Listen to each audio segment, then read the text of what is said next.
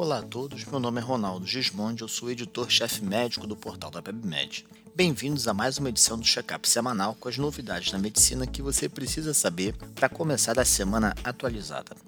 A gente ainda está no meio da epidemia do Covid e nosso podcast é dedicado a atualizar você com o que tem de mais importante na doença, aquilo que você precisa para sua prática, para sua proteção e principalmente para a gente tirar o fake news de você.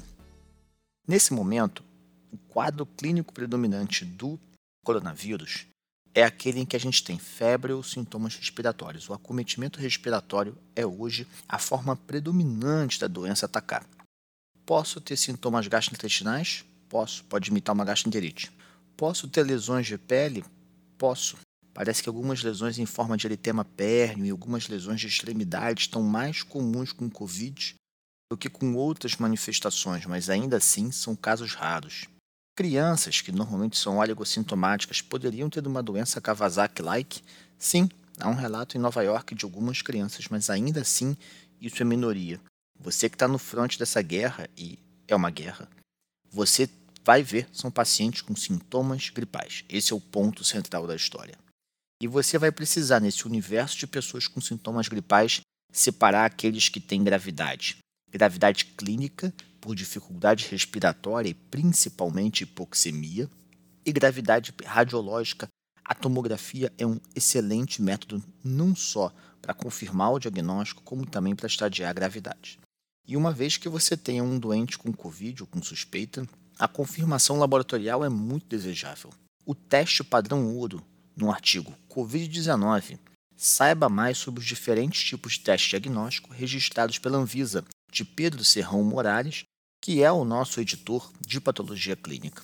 Então ele fala para a gente que o teste padrão ouro, aquele validado, que a gente tem certeza, é o suave da nasofaringe. Ele tem que ser muito bem coletado. Pode ser só da nasofaringe ou pode ser combinado naso e orofaringe. Ele é um teste molecular e detecta o RNA viral. Esse teste é o teste e ele tem que ser feito entre o terceiro e o sétimo dia. Apesar da gente ouvir falar muito dos testes sorológicos, há pelo menos 57 testes no mercado nacional, eles ainda não têm a validação necessária que tem o PCR. Esses testes imunológicos podem ser por várias metodologias: imunocromatografia, ELISA, quimiluminescência e imunofluorescência, e Pedro explica no artigo um por um deles. Aí você fez o diagnóstico e você então vai estar preocupado com quem? Um doente que tem sintomas de gravidade, você vai internar.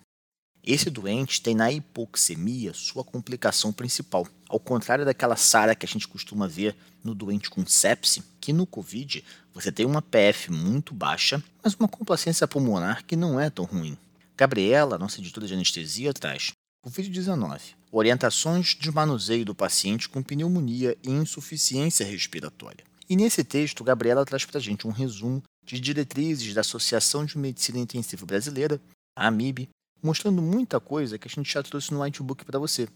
Por exemplo, intubação por sequência rápida, preparo do equipamento, posicionamento do doente, pré-oxigenação, a questão do pré-tratamento com fentanil e ou lidocaína, da utilização da sequência rápida de intubação, um hipnótico do ponto de vista seguro cardiovascular, como são etomidata e ketamina, igualzinho a gente fez, não só no whitebook, como em alguns gráficos em PDF que a gente fez para você poder imprimir e colocar na sua unidade de saúde.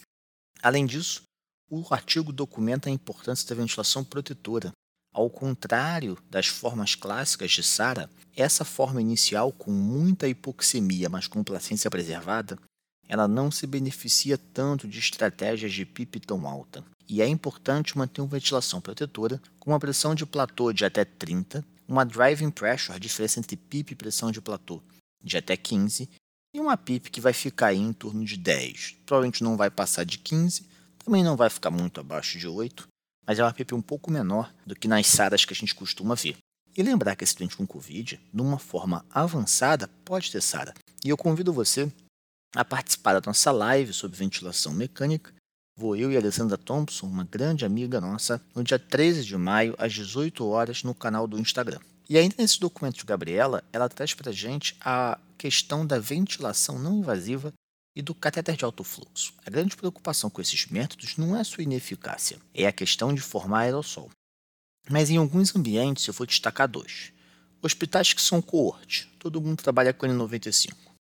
No outro, hospitais que têm pressão negativa, circuito duplo, com filtro EPA na saída, usando ventilador e não aparelho de BIPAP. Nesses cenários, a VNI pode ser uma grande ferramenta que vai ajudar vocês em alguns doentes a evitar a intubação. E aí, uma vez que você então tem, eu identifiquei que é o Covid, eu fiz o teste, eu identifiquei que é pneumonia, que, sim, que tem síndrome do desconforto, estou ventilando ele melhor, qual é o tratamento que eu vou fazer? Saiu um estudo recente na New England, um estudo com mais de mil doentes, não foi um ensaio clínico, mas ainda assim é um, é um N muito respeitável, em que a hidroxicloroquina, mais uma vez, não mostrou a eficácia que a gente esperava dela. Isso vai fazer com que ela perca muita força e é muito provável que o Ministério da Saúde reveja seu posicionamento de recomendar ela para os doentes com forma mais grave. Por outro lado, os americanos começam a rodar, usar mais o Remdesivir. A gente não tem no Brasil e não tem como usá-los. Então, o que a gente pode fazer aqui de tratamento? A gente tem tratamento de suporte e além da ventilação mecânica, eu vou destacar alguns textos que a gente tem sobre o uso de heparina nesses doentes. Existe uma corrente, não é unânime, mas que, que argumenta que com um dedímero alto a gente deva anticoagular esses doentes, seja com heparina comum ou de baixo peso. Mas nessa semana, a Isabel Cristina, que é nossa editora de infectologia, traz para gente. Ivermectina pode ser usada como tratamento para a Covid-19 e ela cita um estudo internacional multicêntrico de caso controle, em que a ivermectina, na dose de 150 microgramas por quilo, em 700 doentes foi comparada com o dos 700 que não usaram.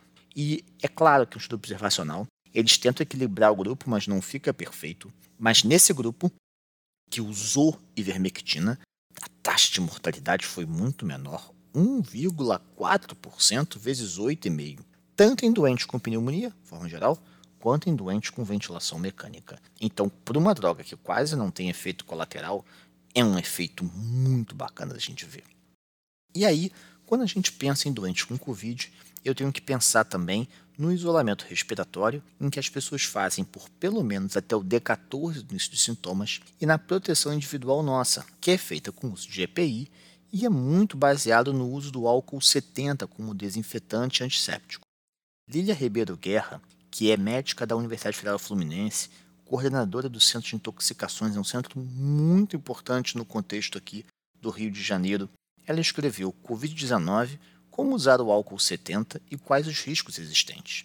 Ela lembra a gente que o álcool A70 e o álcool isopropílico, que tem 60 a 95%, tem ação contra bactérias na forma vegetativa, em vírus que são envelopados como influenza e coronavírus, micobactérias e fungo. Por isso, pode ser um desinfetante antisséptico. Porém, vírus que não têm envelope e bactérias que não são esporuladas não respondem tão bem ao álcool.